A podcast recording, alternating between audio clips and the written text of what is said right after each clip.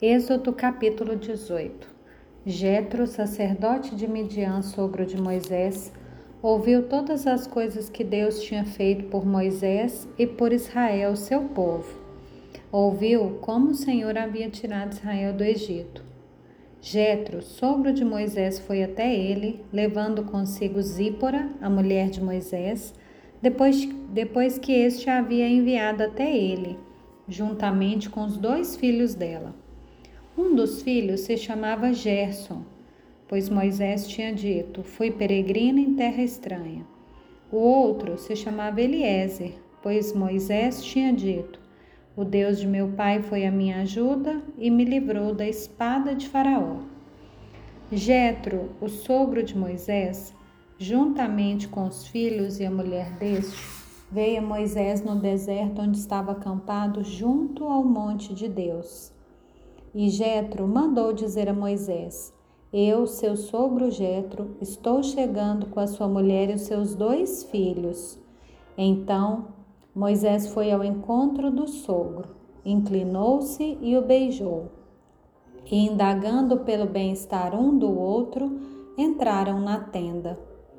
Moisés contou a seu sogro tudo o que o Senhor havia feito a Faraó e aos egípcios por amor de Israel e todas as aflições que enfrentaram no Egito e como o Senhor os havia livrado.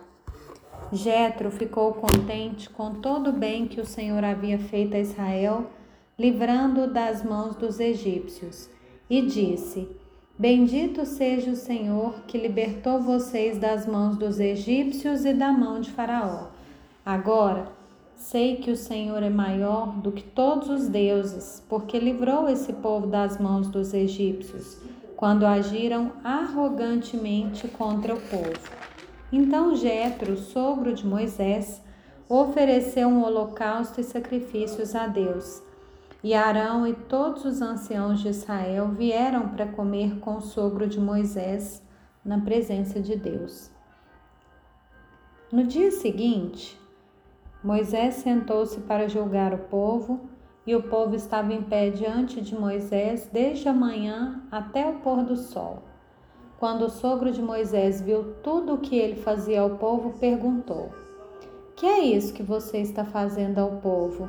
Por que você fica sentado sozinho e todo o povo está em pé diante de você, desde a manhã até o pôr do sol?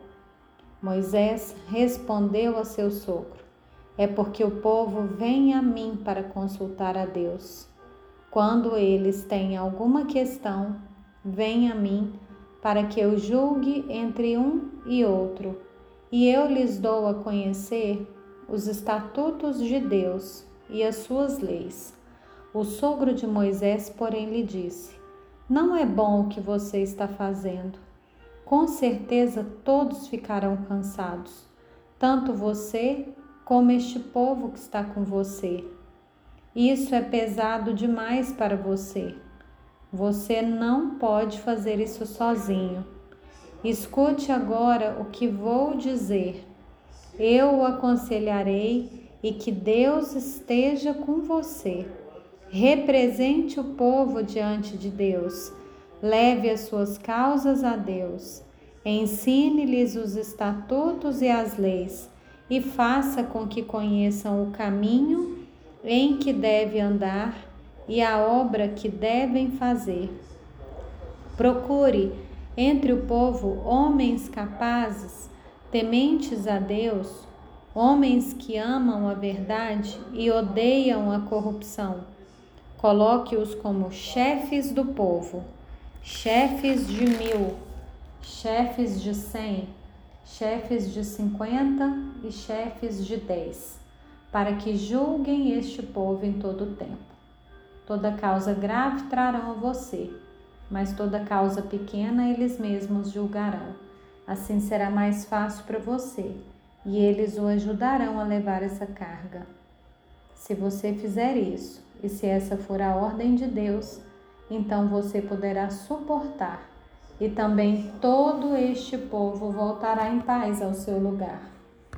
Moisés atendeu às palavras de seu sogro e fez tudo o que este lhe tinha dito, Escolheu homens capazes de todo Israel e os constituiu por chefes sobre o povo, chefes de mil, chefes de cem, chefes de cinquenta, chefes de dez. Estes julgaram o povo em todo o tempo, a causa grave trouxeram a Moisés e toda causa simples eles mesmos julgaram. Então Moisés se despediu de seu sogro e este voltou para sua terra.